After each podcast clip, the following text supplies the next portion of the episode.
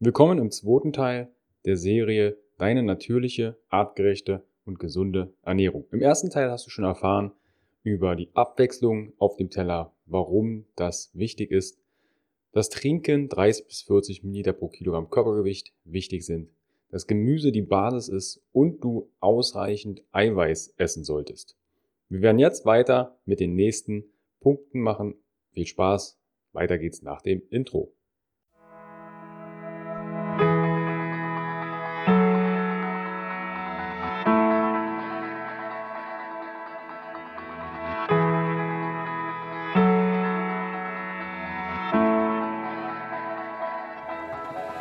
Herzlich willkommen bei dem Podcast von Functional Basics, deiner Basis für natürliche, artgerechte Gesundheit, mehr Lebensqualität, Happiness und Performance in deinem Leben.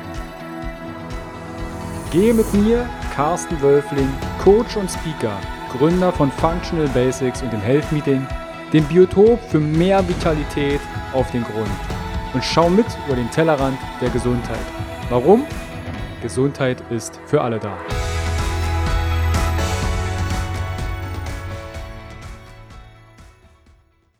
Punkt 5 meiner Basics sind Fett macht nicht Fett und ist extrem wichtig für deinen Körper. Eigentlich klingt das immer wieder ein bisschen kontrovers. Je nachdem, welche Generation man fragt, nach wie wichtig und welche Bedeutung hat Fett, da werden vielleicht die Großeltern sagen, ui, das ist ganz gefährlich, Unsere Elterngeneration werden dann sagen, ja, ungesättigte Fette sind ganz, ganz gesund. Und unsere Generation wird jetzt sagen, boah, ist gar nicht so schlimm. Zum Thema Fetten werde ich auch nochmal explizit eine Podcast-Folge aufnehmen, aber jetzt allgemein, warum das Basics sind. Ein Gramm Fett enthält 9 Kilokalorien. Isst man am Tag also 200 Gramm Fett, sind das im Schnitt 1800 Kilokalorien. Das deckt für den einen oder anderen den gesamten Tagesbedarf. Ich habe damals in meiner damaligen Massephase, als ich noch viel, viel mehr trainiert habe, zwar im Studium, habe ich mir mal einen Shake gemacht, der bestand aus Quark, das waren 500 Gramm Quark und 100 Gramm Distelöl. Mal jetzt unabhängig vom Omega-3-6-Quotienten vom Distelöl, hat das Ding natürlich ordentlich Kilokalorien gehabt.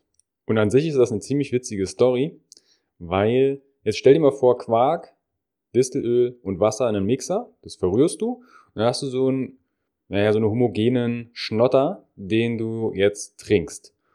Und das habe ich getan. Und das waren immer noch 100 Gramm Distelöl. Und ich habe gemerkt, hm, irgendwie will das nicht richtig runter. Es wollte quasi immer wieder den oberen Ausgang nutzen. Also, was habe ich gemacht? Ich habe mich hingelegt, weil ich dachte, machst du kurzes Nickerchen. Und ja, das Ende war der Quark samt Distelöl war nicht lange in mir drin. Vielleicht kommt daher auch das Sprichwort Wiedersehen macht Freude. Das sind so Erfahrungen, kann man mal machen, empfehle ich aber keinem. Warum sind dennoch Fette im Allgemeinen wichtig und essentiell für deinen Körper? Sie sind wichtig für deine Nerven, für deine Zellen, für dein Gehirn, für den Transport von Vitaminen. Die fettlöslichen Vitamine, EDK, kannst du dir so merken, EDK K und A sind fettlöslich. Also wenn du zum Beispiel einen Karottensalat isst, mach dort immer ein bisschen Olivenöl drauf oder ein paar Nüsse, paar Samen. Du musst die Möhre jetzt nicht anfangen zu frittieren. Aber denk dran, Edeka, die fettlöslichen Vitamine benötigen Fette, um besser aufgenommen zu werden. Zum anderen schmeckt mit Fett auch alles besser. Der eine oder andere hat das vielleicht schon mal gemerkt, wenn man Gemüse mit ein bisschen Butter anbrät oder andünstet, dann wird der Geschmack wesentlich besser übertragen, weil sehr viele Geschmacksstoffe lipophil sind, also fetttragend oder fettlöslich. Auch deine Steroidhormone benötigen Fette, unter anderem Cholesterin als Ausgangssubstanz, also Testosteron, Östrogen, Cortisol, DHEA, Progesteron und Co. benötigen Fettsäuren. Wenn du als Mann als Beispiel kein Fett isst, dann kannst du dich auch gleich kastrieren. Auch Frauen wenn ihr auf Low Fat unterwegs seid, habt ihr gegebenenfalls das ein oder andere Problem mit eurem Hormonhaushalt.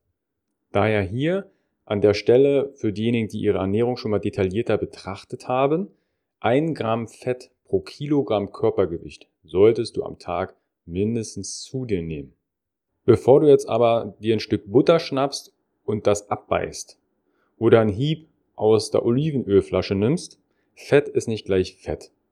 Wäre natürlich auch viel zu einfach, um Fette einfach über einen Kamm zu schlagen. Daher, um es unnötig an der Stelle zu kompliziert zu machen, verzehre vorwiegend Fette aus Fisch, Algen und reduziere stark verarbeitete Pflanzenöle, welche schnell oxidieren können. Also sie werden ranzig und enthalten sehr viel Omega-6.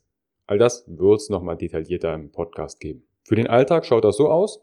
Ghee, die geklärte Butter aus dem Ayurveda, Butter aus Weidehaltung, also artgerechte Haltung, Kokosöl, Olivenöl, frisches Leinöl, frisch gepresst, Hanföl, Nussöle für die kalte Küche, meinetwegen auch MCT-Öl und Nüsse.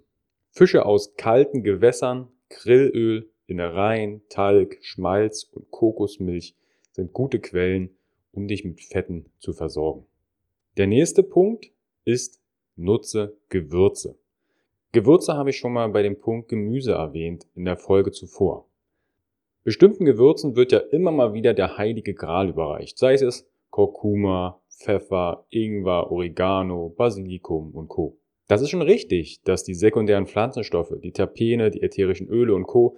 tolle Wirkung auf den Körper haben. Ich bitte dich dennoch, wähle die Kräuter nicht nach ihrem Inhaltsstoff aus, sondern weil sie deiner Speise gut tun und sie pimpen und kulinarisch abrunden. Ob frisch oder getrocknet, experimentiere hier rum und schau, was kannst du aus deinem Essen mit Gewürzen abwechslungsreich rausholen. Der nächste Punkt ist, bereite deine Speisen schonend zu. Vielleicht muss es mal schnell gehen, aber das bedeutet nicht, dass du deine Herdplatte auf Vollgas stellst und dein Essen verbrennst. Schwarzes und qualmendes Essen heißt in diesem Sinne nicht gar oder durch. Folgende Garungs- und Zubereitungsformen sind hiermit zu erwähnen, welche günstig sind. Je nachdem, wie dein Kochskill ist, und das erlebe ich in Coachings so häufig, man weiß sehr viel über Ernährung, kriegt das aber auf dem Teller nicht umgesetzt. Also Dampfgaren, Rohkost, Dünsten, im Ofen garen, kochen und braten. In dieser Reihenfolge ist das Garen für den Körper sehr günstig weil du durch die Wärme zum Beispiel bestimmte Vitamine erst zugänglich machst, Eiweiß besser verträglich machst. Also versuch hier auch hier in die Abwechslung zu gehen und zu schauen, was sagt dir dein Körper, wenn du einen Rohkostsalat am Abend im Winter isst? Wie ist dann dein Schlaf? Oder vielleicht eine Currysuppe mit Linsen am Morgen im Sommer. Saisonal ändert sich instinktiv eigentlich auch die Garungsmethode. Deshalb dazu sagen, das ist das Beste. Sorry, so funktioniert Kochen nicht. Was ein kleiner Tipp von mir ist, wenn du Gemüse schneidest, die Hälfte wird gegart, eine Hälfte wird übergelassen und dann am Ende dazugegeben. Dann hast du die Mischung aus Anführungsstrichen Rohkost und gegarten Gemüse, weil auch die Vitamine sich ja unter Hitze unterschiedlich ja, verhalten. Wie zum Beispiel mit dem Kochen. Die Vitamine, die wasserlöslichen, gehen über in das Kochwasser Daher das Wasser vielleicht trinken oder ein Fond draus machen oder den Pflanzen geben, weil die können das dann zumindest noch nutzen mit Vitaminen und Mineralien. Der achte Punkt ist in meinen Augen gar nicht mal so detailliert fürs Essen, sondern nimm dir Zeit beim Essen ohne Ablenkung. Wenn man anderen Kulturen jenseits von Standalone Imbiss-Food betrachtet, dann ist Essen immer der Treffpunkt von mehreren Menschen, weil sie sich dann über den Tag austauschen, Erfahrungen weitergeben, lachen, weinen. Nicht im Vorfeld das Essen kalt shooten, damit es auf Instagram und jeglichen anderen Social-Media-Kanälen schön daschaut und du dann vom kalten Essen sitzt. Und glaub mir, das habe ich sehr häufig schon selbst gehabt. Weil ich habe ein riesen Rezeptbuch für meine Klienten angefertigt, auch für meine Seminare, ob es jetzt Eis, heißes Essen, kaltes Essen, vegetarisch, Paleo und Co. ist. Wie oft habe ich da mein Essen wieder warm machen müssen, weil ich es dann kalt geschootet habe? Welchen Benefit hast du denn, wenn du dir Zeit fürs Essen nimmst? Zum einen, kaue gründlich deine Nahrung. Schmecke und fühle, wie sich im Mund deine Nahrung verändert. Deine Verdauung wird es dir danken. Je gründlicher du kaust und dein Essen einspeichelst, desto weniger musst du am Ende pupsen. Dein Magen hat einfach weniger Arbeit, um das entsprechend noch zusätzlich zu zerkleinern. Bei dem Speichel hast du zum Beispiel Amylase, was die Kohlenhydrate schon mal voraufspaltet. Du hast Enzyme, du hast verschiedene Kauapparate, auch deine Zähne genannt, die du nutzen kannst. Das habe ich beim Thema Smoothie schon mal erwähnt. Deine Zähne sind verankert im Kiefer. Wenn du nicht mehr kaust, dann hast du gegebenenfalls den ein oder anderen losen Zahn später mal, den dann in dein Smoothie-Glas spuckst. Aus diesem Grund liebe ich Supper Clubs. Das haben wir in Leipzig schon öfter mal stattfinden lassen, dass wir uns treffen und kochen und in Gemeinschaft kochen. Da redest du, da überfutterst du dich seltenst. Von daher nimm dir Zeit beim Essen ohne Ablenkung und im besten Falle in einer Gesellschaft. Der neunte Punkt ist mal nichts essen. Hunger ist ganz, ganz schlimm. So wird es auch in den Medien immer wieder dargestellt. Da wird dann der Schokoriegel gezückt, damit du nicht zu Diva wirst. Aber mal ehrlich, bist du schon mal ohne Frühstück aus dem Haus gegangen? Falls ja, und du mir noch zuhörst, warum im Gottes Namen lebst du noch? Frühstück ist doch die wichtigste Mahlzeit. Das ist konditionierter Bullshit. Das Stichwort ist hier intermittierendes Fasten. Mal nichts essen, mal Spätstücken. Erst auf die Jagd gehen und dann was futtern. Für den heutigen Alltag bedeutet das erst bewegen, dann essen. Das hat auch immunologisch einen Effekt. Wenn du zum Beispiel deine Oberarme erst nutzt, aufgrund von Lactoferinbildung, und dann isst, weil Lactoferin dein Immunsystem mit positiv beeinflusst. Das werde ich aber nochmal thematisieren, warum Bewegung auf unser Essverhalten so wichtig ist. Und mach dir das intermittierendes Fasten nicht zu kompliziert. Da gibt es verschiedene Schemas, 16, 8, 12, 12, eineinhalb Tage Fasten, halben Tag Essen. Dein Körper kennt im Grunde keine Stunden. Er kennt Hunger, Essen. Und dazwischen wird gejagt oder was gesammelt. Deshalb probier mal spät zu stücken, also Frühstück wegzulassen. Manche schlafen lieber eine halbe Stunde länger, statt sich dann Cornflakes, Müsli, Toast hinterzukippen oder in irgendeiner Form noch mit einem heißen Kaffee die Zunge zu verbrühen. Es geht primär beim intermittierendes Fasten darum, dass du die Zeitfenster zwischen deinen Mahlzeiten größer gestaltest, sodass deine Verdauung, dein Stoffwechsel, also zum Beispiel Fettstoffwechsel und Co., adäquat arbeiten kann. Du kannst ja selbst mal schauen, wie oft du in der Woche isst. Schau mal, ob du dich auf 15 bis 21 Mahlzeiten in der Woche beschränken kannst. Das heißt nicht, dass deine Mahlzeiten kleiner werden, sondern dann kannst du die Mahlzeiten auch größer gestalten. Und dann wird wirklich gegessen. Der zehnte Punkt ist, meide Nahrung, welche dir schadet und dich entzündet. Ich habe die Wirkung auf das Immunsystem und Essen schon einmal kurz beschrieben. Wenig Abwechslung Ständig stark verarbeitete Lebensmittel entzünden deinen Körper zusätzlich. Und das ist natürlich blöd, da diese Entzündungen dein Immunsystem wieder unnötig strapazieren und dich altern lassen. Und dafür gehen dann wichtige Baustoffe für unnötige Reparaturprozesse drauf, die dein Körper eigentlich nutzen kann, um dir mehr Performance im Alltag zu liefern. Zu entzündungsfördernden Lebensmitteln zählen unter anderem Getreide, Pseudogetreide, Milch, raffinierter Zucker, Hülsenfrüchte und Alkohol. Ich rede jetzt nicht davon, dass du das never, never essen darfst. Also niemals im Leben mehr.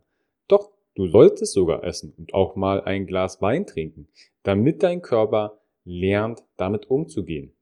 Nur schauen wir in den klassischen Alltag, da wird mit Müsli, Cerealien, Brot gestartet.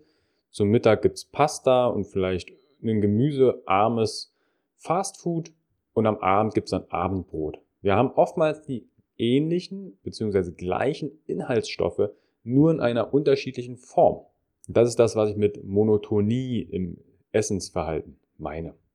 Der elfte Punkt, Fermente essen.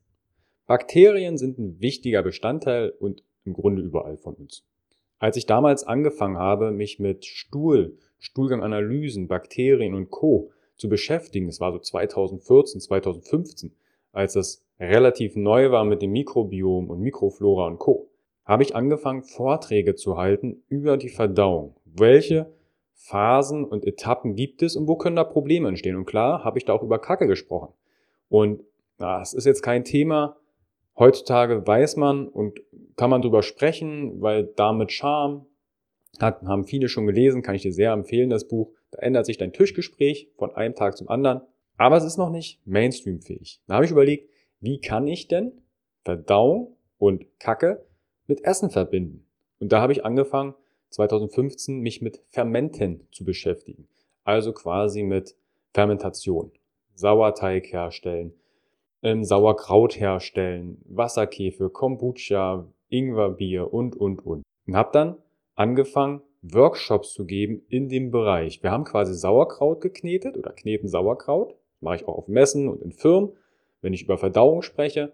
Und erzähle währenddessen dann über die Verdauung und am Ende, ja, sprechen wir auch über die Wurst. Und währenddessen kneten sie ihr Gemüse und freuen sich, geil, das wird meiner Verdauung Gutes tun. Daher lade ich dich ein, mal die Fermentation für dich zu testen. Fermentierte Lebensmittel, sei es Kimchi und ähnliches, mal zu probieren und zu schauen, wie geht's deiner Verdauung? Was macht das mit deiner Verdauung? Und gerade die Bakterien haben einen Einfluss wiederum auf dein Immunsystem. Man hat zum Beispiel damals das Sauerkraut mit auf Schiffen verladen, weil Sauerkraut viel Vitamin C enthält. Und somit hat man dann Skorbut zum Beispiel verhindert bei langen Überseereisen. Auch produzieren die kleinen Bakterien in Fermenten B-Vitamine, um entsprechend dich zu versorgen. Also ziemlich viel praktisches Zeug, was in den Fermenten drin ist. Werde ich auch nochmal in einem extra Podcast thematisieren. Punkt 11 war also mal Fermente verzehren. Flüssige Fermente oder wild vergorenes. Punkt 12. Nahrungsergänzungen.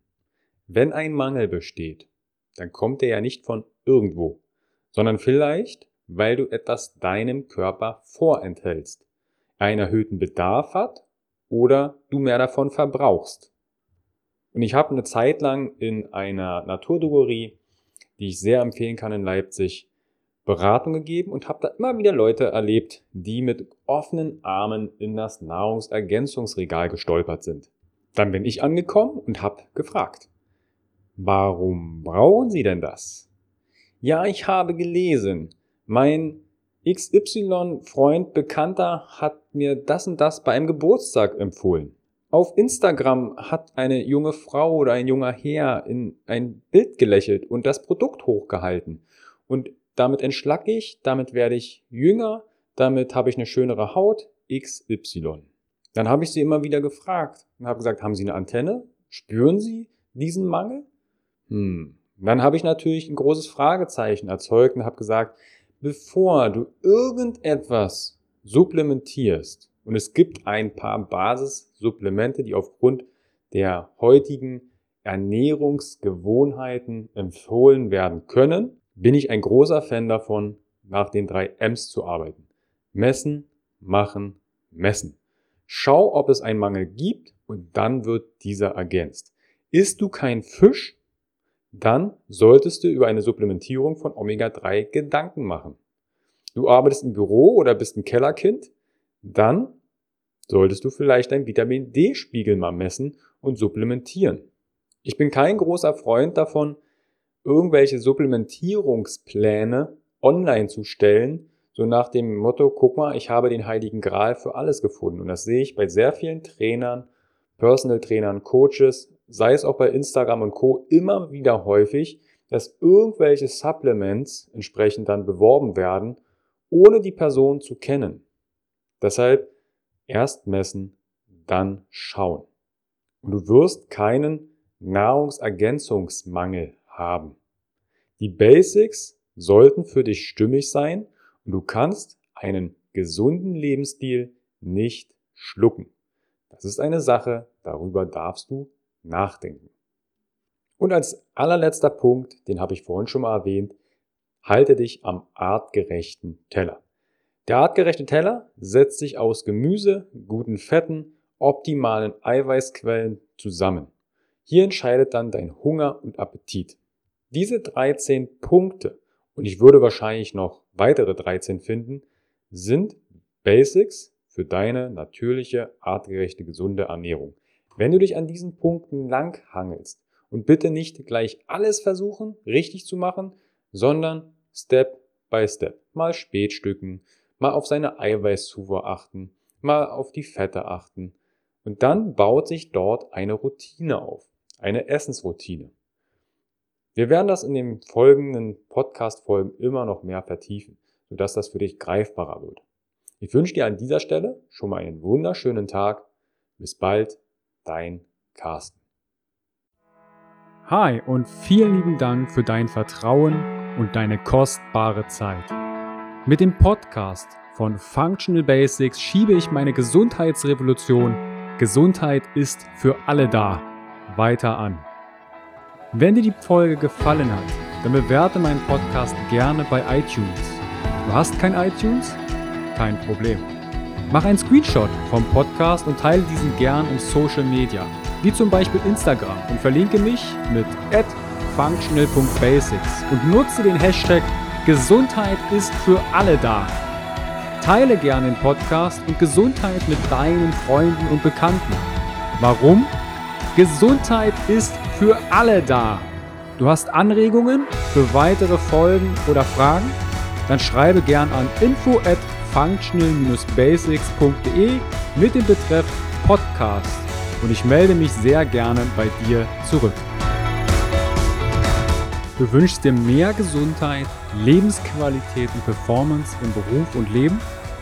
Dann unterstütze ich dich als Coach sehr gerne. In den Show Notes findest du einen Link, wo du dein kostenfreies Beratungsgespräch mit mir vereinbaren kannst. Du bist Unternehmer, möchtest mehr über die Gesundheit und Performance für deine Mitarbeiter erfahren oder organisierst Events? Als Speaker und Trainer gestalte ich für dich interaktive und abwechslungsreiche Seminare, Workshops und Vorträge rund um artgerechte Gesundheit und Performance. Du möchtest von zu Hause mehr über deine Functional Basics erfahren? Dann melde dich für meinen kostenfreien Functional Basics Guide an und erhalte noch mehr Einblicke in die Welt natürlicher, artgerechter Gesundheit und Performance. Ich wünsche dir einen wundervollen Tag. Dein Carsten.